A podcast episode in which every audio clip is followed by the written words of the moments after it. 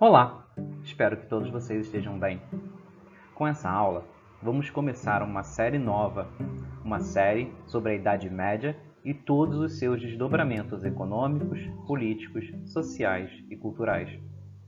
Nessa aula, vamos fazer uma rápida introdução reflexiva sobre as noções de Idade Média. Essa série vai estar disponível em áudio, vídeo e como e-book em PDF. Dessa forma, você pode escolher ouvir, ver e ouvir ou só ver. Vamos lá? Citação: Os séculos medievais também eram vistos como de barbárie, ignorância e superstição. Os protestantes os criticavam como época de supremacia da Igreja Católica.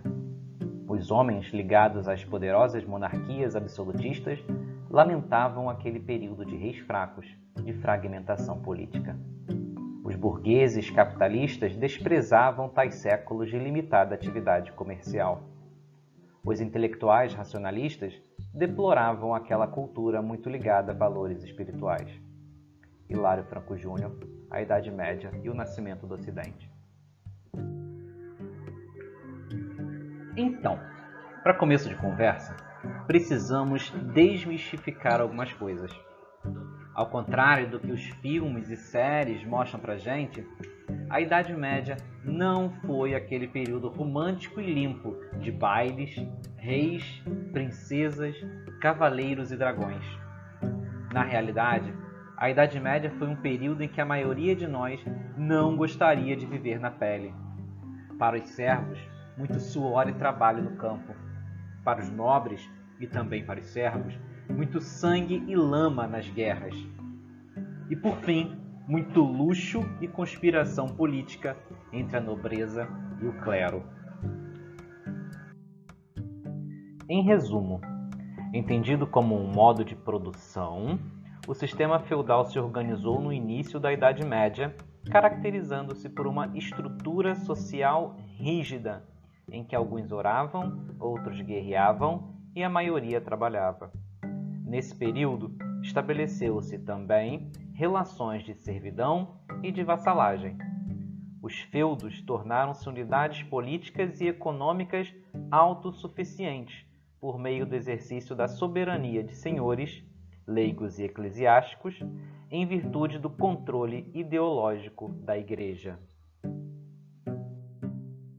Nesse sentido, para melhor esclarecer o texto, entendemos modo de produção em economia como a forma de organização que uma determinada sociedade utiliza para produzir seu abastecimento e sua riqueza.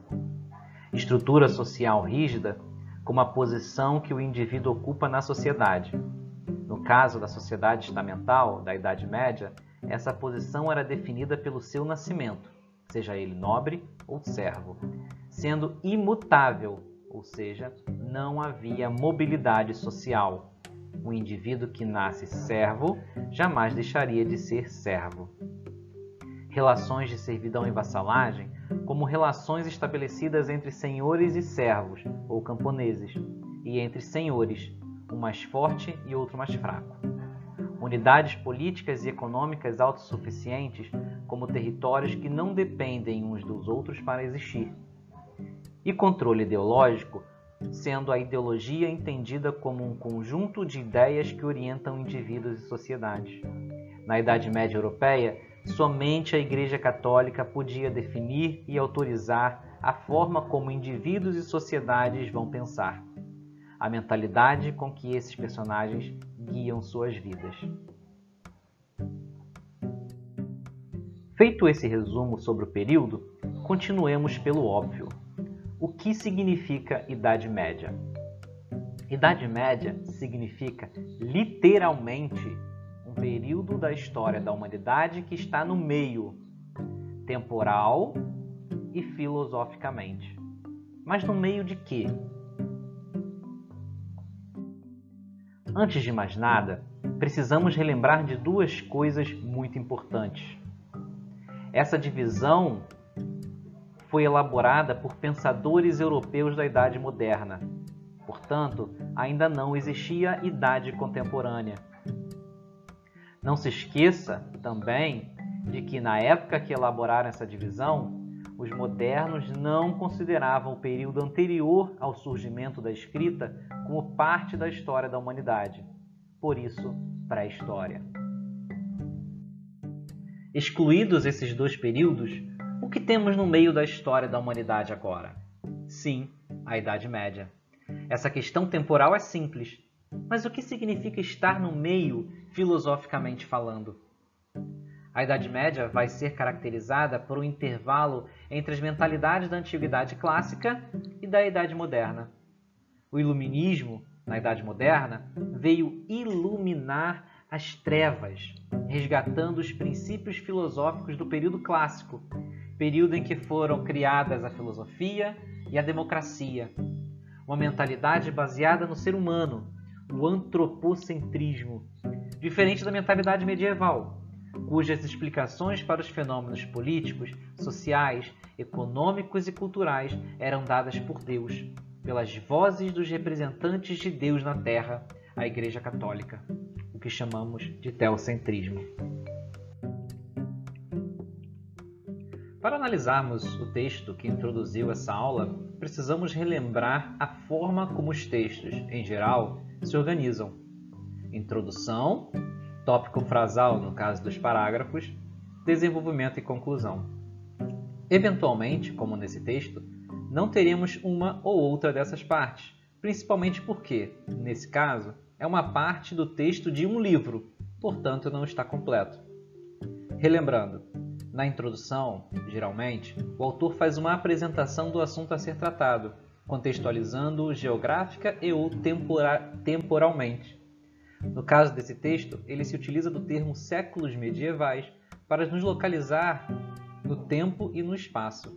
Pois, ao mesmo tempo que medieval significa um período da história da humanidade, faz referência também ao período da história da humanidade que se desenrolou na Europa. Já no desenvolvimento, o autor busca justificar ou explicar o assunto apresentado na introdução podendo utilizar-se de exemplos e comparações. No caso desse texto, ele busca explicar o porquê dos séculos medievais para os modernos serem de barbárie, de ignorância e de superstição.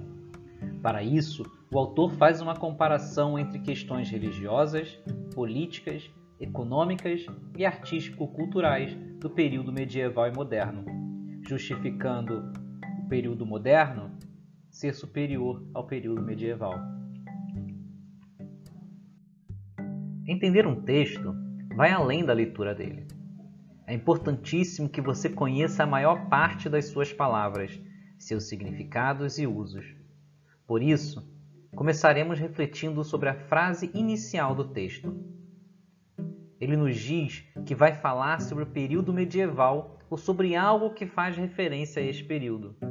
E, normalmente, quando nos referimos ao período medieval, também estamos nos referindo geograficamente à Europa. Agora, precisamos definir qual é o assunto do texto. Poderemos começar essa compreensão pelo título, pois ele nos adianta que o texto vai trabalhar com o termo Idade Média como conceito ou significado, mas também como preconceito, uma ideia ou conceito formado antecipadamente normalmente negativo e sem fundamento sério ou imparcial. Continuamos nosso estudo do texto pela segunda parte da primeira frase, em que o autor afirma que esse período, a Idade Média, eram vistos como tempos de barbárie, ignorância e superstição. Não há maneira de captar a mensagem do texto sem identificar o significado dessas três locuções adjetivas citadas. Portanto, Façamos o que devemos fazer quando não sabemos o significado de uma palavra. Perguntamos ao professor? Não. Vamos ao dicionário. Barbárie, que significa qualidade, condição ou estado de bárbaro, barbarismo, selvageria. Ignorância, estado de quem não tem conhecimento, cultura, por falta de estudo, experiência ou prática. Superstição, Crença cega, arraigada e exagerada em algo, sem base na razão ou no conhecimento. Por fim, Nesse texto, temos uma síntese das características desse período, na opinião dos pensadores modernos, mas não só deles. No geral, supremacia, que significa poder supremo, da Igreja Católica, que vai se refletir em todas as outras esferas da sociedade. Política, fragmentação política e reis fracos. Na economia, uma limitada atividade comercial. E na cultura, arte, arquitetura e conhecimentos ligados aos valores espirituais, não racionais. Vale destacar que separamos essas esferas, política, economia e cultura, para melhor analisar, mas que no mundo real elas se misturam e se influenciam. Grosseiramente, podemos citar, por exemplo, a fragmentação política faz com que existam mais reis, porém fracos, pois são reis de territórios pequenos. Como os territórios são pequenos, há mais conflitos entre eles para mostrarem poder, o que faz com que as atividades comerciais não sejam livres, para não correr o risco de fortalecer a economia de um reino vizinho. Fortalecimento econômico contribui para o fortalecimento político. Para finalizarmos, proponho que você responda algumas questõezinhas básicas é, para que a gente possa resumir esse assunto na sua cabeça. Por que o período entre os séculos 5 e 15 na Europa foi chamado de Idade Média? Qual a ideia que o autor, lá daquele texto do início, quis passar ao afirmar que a Idade Média foi um período de barbárie, ignorância e superstição? Quais as principais características culturais, políticas e econômicas da Idade Média? Como o assunto dessa aula pode nos ajudar a entender melhor o mundo em que vivemos?